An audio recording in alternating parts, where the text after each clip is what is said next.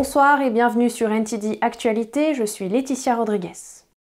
Le gouvernement a annoncé mardi un plan de 250 millions d'euros pour soutenir le vélo et les infrastructures cyclables l'année prochaine. Son objectif est de stimuler l'utilisation du vélo comme mode de transport en ciblant particulièrement les zones rurales. Mardi, la première ministre Elisabeth Borne a déclaré qu'un investissement de 250 millions d'euros viendra renforcer les infrastructures cyclables françaises l'an prochain et permettra de financer des cours de cyclisme pour 800 000 écoliers. On a vraiment pu impulser cette dynamique du vélo, peut-être plus dans les villes aujourd'hui que dans les territoires ruraux. On, est, en parlait avec euh, Madame qui représente les collectivités qui sont des partenaires indispensables. Je pense que notre défi des années à venir, c'est de démontrer que le vélo, ça peut aussi être un mode de déplacement dans des territoires ruraux et c'est ce à quoi on va s'employer. Borne, qui a lancé une initiative en faveur du vélo lorsqu'elle était ministre des Transports il y a 4 ans, a déclaré que grâce à 14 000 km de nouvelles pistes cyclables, à des subventions pour l'achat de vélos et à des cours de cyclisme pour les enfants, le vélo est devenu le moyen de transport le plus vendu, avec 2,7 millions de vélos vendus en 2021. Cette année, le gouvernement a offert des remises subventionnées sur les prix des carburants automobiles pour un coût de 7,5 milliards d'euros. Les subventions destinées à plafonner les prix du gaz et de l'électricité se sont élevées à plus de 24 milliards d'euros, dont 16,6 milliards pour l'État et 8 milliards pour l'entreprise publique EDF. En octobre de l'année dernière, un plan d'un montant de 250 millions d'euros visant à rendre Paris 100% cyclable d'ici 2026 avait été lancé. Euh, bah c'est vrai qu'avant je ne sais pas forcément le vélo à Paris, mais depuis qu'il y a des pistes cyclables et qu'elles sont beaucoup plus larges, qu'elles sont beaucoup plus sécurisées qu'avant, c'est vrai que ça m'encourage plus à utiliser le vélo euh, que je le faisais auparavant. Donc je pense que c'est une bonne chose de développer les infrastructures. c'est très bon pour la santé parce que ça permet de faire du sport. En plus on se donne bonne conscience, on est de bonne humeur. moi franchement je trouve que c'est vraiment... Euh, moi je trouve que c'est... Moi ça fait 10 ans que je circule à vélo dans Paris. je trouve ça vraiment chouette. Mais oui il y a des améliorations parce qu'il y a forcément beaucoup plus de pistes cyclables, il y a beaucoup plus de gens qui circulent à vélo. Et ça n'est pas prêt de s'arrêter. Et le président russe Vladimir Poutine a annoncé une mobilisation militaire partielle en faisant appel à 300 000 réservistes. Moscou tente de rejeter les affirmations de Kiev et de l'Occident. Dans sa campagne de près de 7 mois, la Russie a subi de lourdes pertes, admettant que seuls 6 000 soldats avaient perdu la vie. Voici plus d'informations.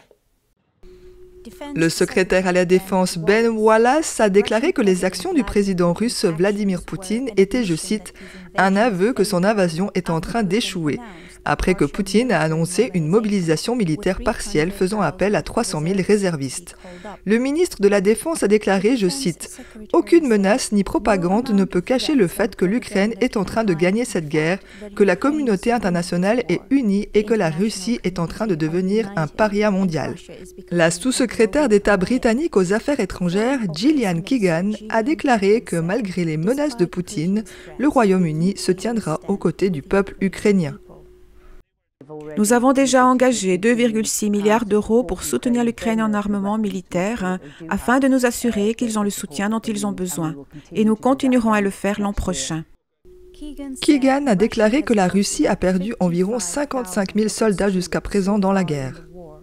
Je pense que c'est à peu près le même nombre de soldats que les Américains ont perdu pendant les dix ans de la guerre du Vietnam. Donc en six mois, ça fait beaucoup de monde. Poutine a annoncé avoir signé un décret sur la mobilisation partielle qui doit commencer mercredi, alors que l'opération militaire dite spéciale en Ukraine dure depuis presque sept mois. Je le répète, nous parlons de mobilisation partielle, c'est-à-dire que seuls les citoyens qui sont actuellement dans la réserve seront soumis au recrutement, et surtout ceux qui ont servi dans les forces armées et qui ont une certaine spécialité militaire et une expérience pertinente.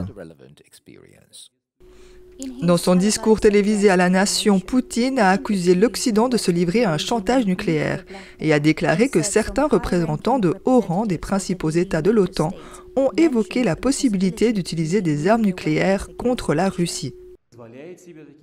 À ceux qui se permettent de telles déclarations concernant la Russie, je tiens à rappeler que notre pays dispose également de divers moyens de destruction et pour des composants distincts et plus modernes que ceux des pays de l'OTAN.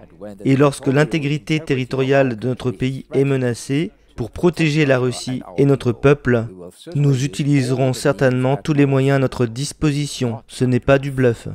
Le ministre russe de la Défense, Sergei Shoigu, a déclaré que la force de réserve potentielle de la Russie était de 25 millions de personnes et que les étudiants ou ceux qui n'avaient servi que comme conscrits n'étaient pas inclus dans la nouvelle mobilisation.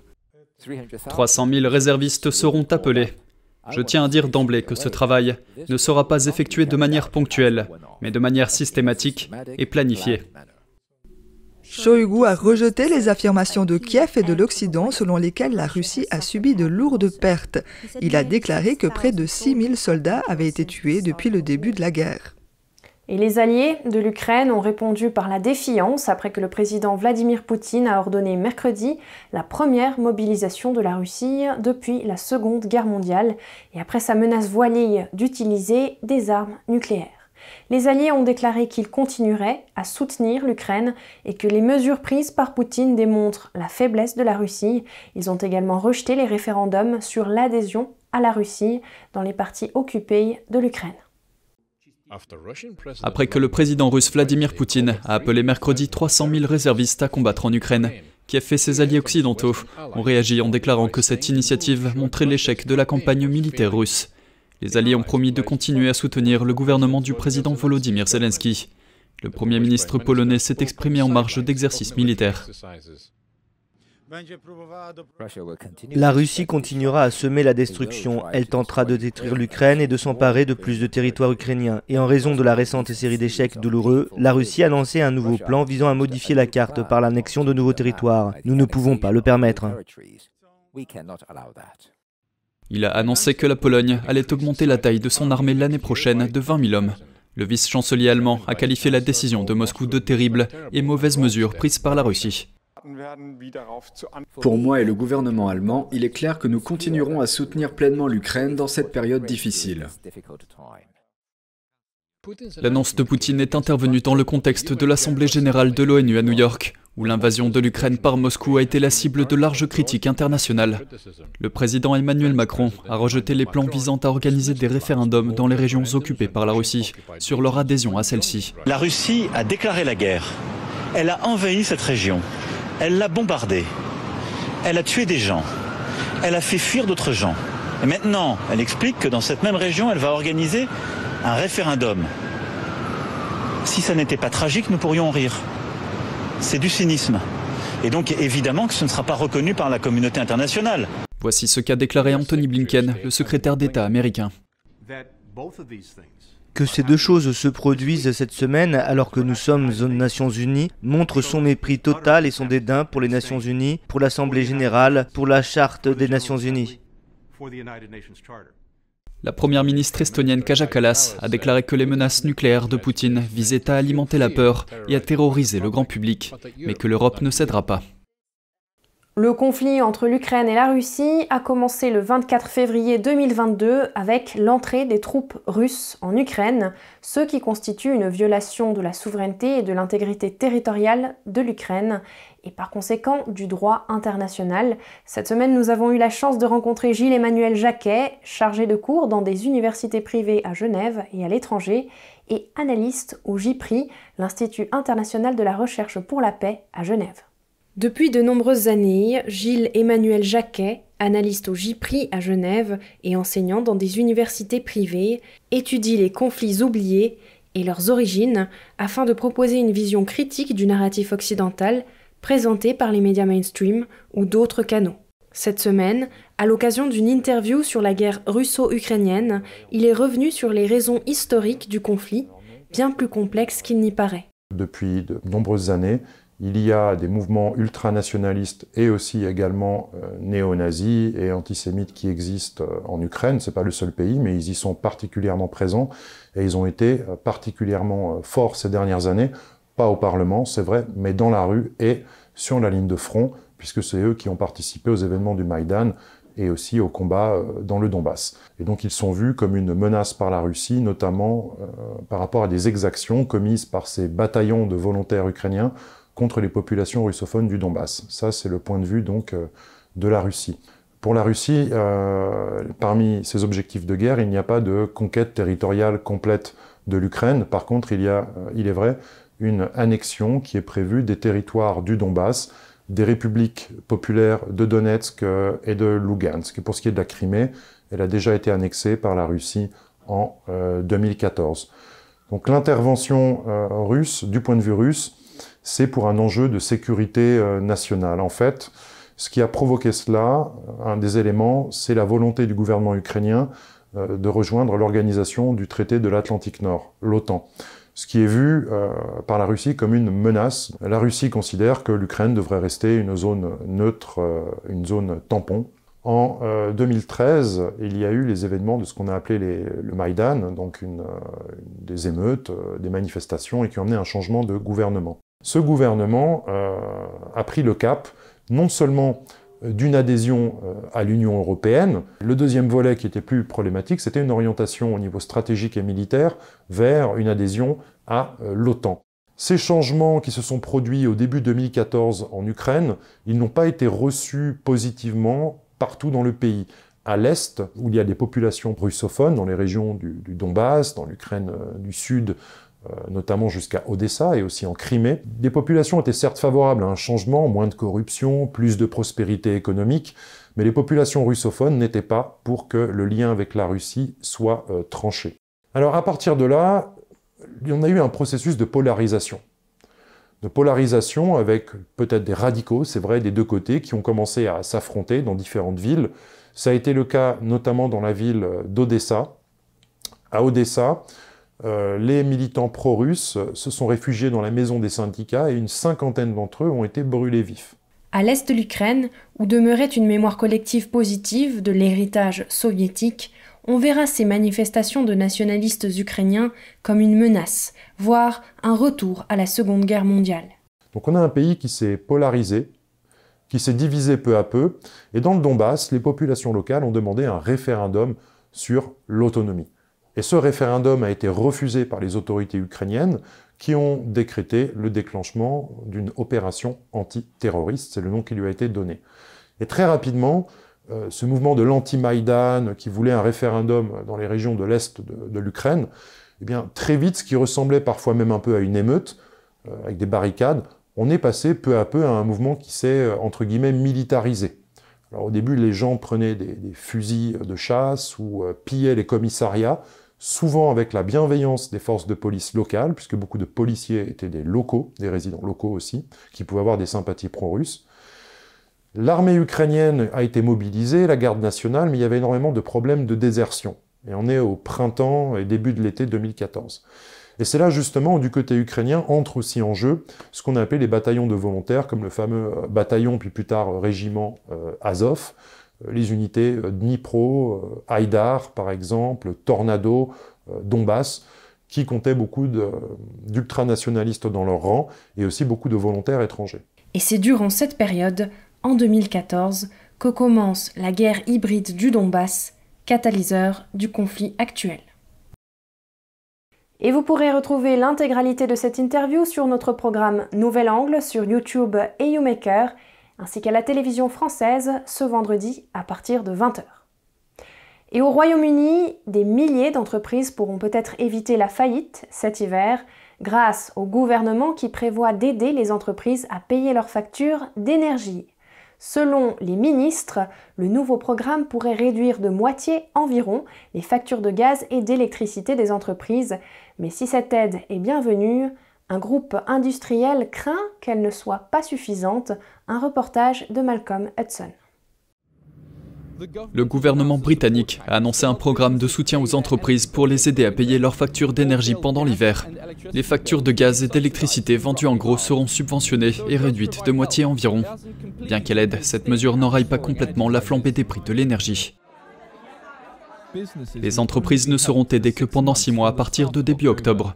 Sarah King, responsable du développement de la Fédération des petites entreprises, a salué ce programme de soutien. Mais elle estime que cela pourrait ne pas être suffisant. Nous sommes préoccupés par le fait qu'il ne va pas encore assez loin. La raison en est que les frais permanents ne sont pas encore détaillés. Nous encourageons donc vivement à clarifier ce point dès que possible afin que les entreprises puissent être plus sûres de ce à quoi vont ressembler leurs factures à partir d'octobre. Les frais permanents sont un élément principal des factures d'énergie. Ils couvrent les coûts supportés par la compagnie d'énergie, tels que les frais administratifs. Pour les raccordements à l'électricité, les frais permanents peuvent aller de 10 à 90 centimes d'euros par jour. Ces petits frais peuvent s'accumuler au fil du temps. Cependant, le paquet de soutien ne subventionne que les prix de gros de l'énergie.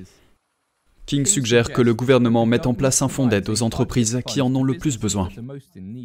Nous demandons également aux compagnies d'énergie de faire leur part pour s'assurer qu'elles ne pénalisent pas les entreprises qui veulent essayer d'échanger leurs contrats pour obtenir un meilleur taux afin de soutenir leur activité à l'avenir. King a déclaré qu'elle voulait s'assurer que les entreprises disposent du soutien nécessaire pour survivre à la période difficile qui s'annonce. Le programme du gouvernement durera six mois avec un bilan à mi-parcours. Après cela, le gouvernement britannique décidera comment continuer à soutenir les entreprises les plus vulnérables. Malcolm Hudson, NTD News, Londres. Et le gouvernement allemand a déclaré mercredi qu'il avait accepté de nationaliser le plus grand importateur de gaz du pays, élargissant ainsi l'intervention de l'État dans le secteur afin de sécuriser l'approvisionnement énergétique du pays. L'accord avec Uniper s'appuie sur le plan de sauvetage de juillet et prévoit une augmentation de capital de plus de 8 milliards d'euros que l'Allemagne financera. Cela signifie que le gouvernement prendra une participation de 99% dans le capital de l'importeur d'énergie. Uniper fournit environ 40% de tous les clients de gaz en Allemagne et avant la guerre, elle achetait environ la moitié de son gaz à la Russie.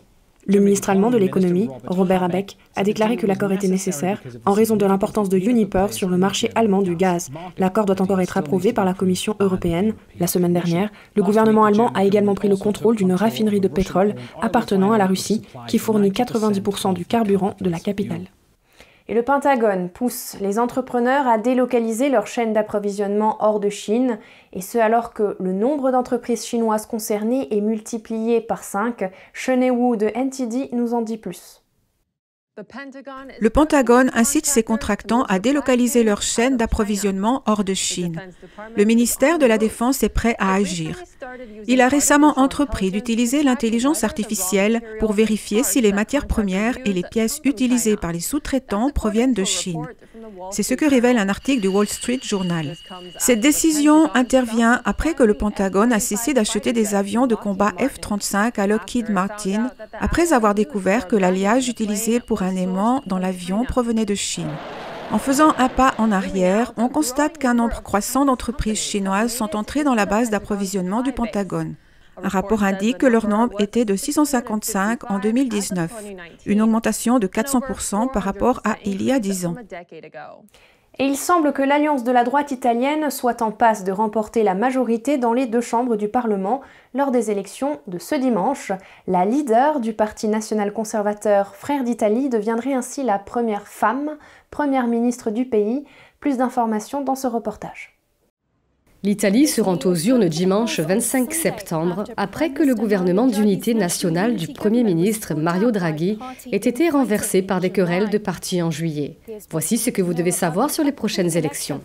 Qui sont les principaux partis et personnalités? Les sondages ont toujours montré que l'alliance de droite obtiendrait la majorité dans les deux chambres du Parlement italien. Giorgia Meloni, leader du Parti national conservateur Frères d'Italie, est considérée comme la favorite pour devenir la première femme Premier ministre d'Italie. L'ancienne militante d'extrême droite a dynamisé son parti qui devrait voir sa part des voix bondir à environ 25% contre seulement 4% lors des dernières élections en 2018. On s'attend à ce que son parti devienne le plus grand parti d'Italie lors du scrutin de dimanche et qu'il mène une alliance de partis de droite à une victoire confortable. Le bloc conservateur comprend également le parti de la Ligue du Nord, dirigé par Matteo Salvini, et Forza Italia de Silvio Berlusconi. Salvini est l'ancien ministre de l'Intérieur au caractère bien trempé qui adopte une ligne dure en matière d'immigration. Ces derniers mois, il a été éclipsé par Meloni.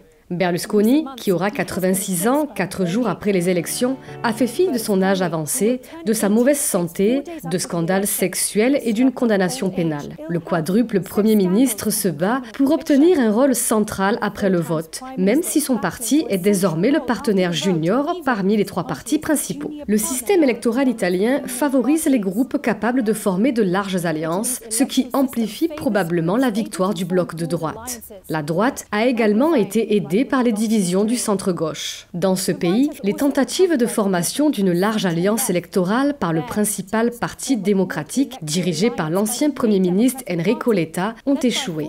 Il reste donc trois groupes principaux qui se battent pour obtenir des voix. Le Parti démocrate et ses alliés, le Parti centriste Azione et son partenaire Italia Viva, et le mouvement 5 étoiles, un parti d'opposition. Dirigé par Giuseppe Conte, le mouvement 5 étoiles a retiré son soutien au gouvernement de Draghi en juillet, suscitant des divisions qui ont conduit à cette élection anticipée. Sa stratégie a été dans une certaine mesure justifiée par une amélioration de la position du mouvement 5 étoiles dans les sondages. Mais le parti risque toujours de se retrouver dans l'opposition. Quels sont les principaux enjeux pour les électeurs Comme dans d'autres pays européens, la crise du coût de la vie a éclipsé d'autres préoccupations telles que l'immigration, la criminalité et les services publics. L'Alliance conservatrice a demandé une réduction générale des impôts pour aider les Italiens à faire face à la hausse des prix. Le Parti démocrate souhaite que les réductions d'impôts soient plus ciblées sur les groupes à faible revenu.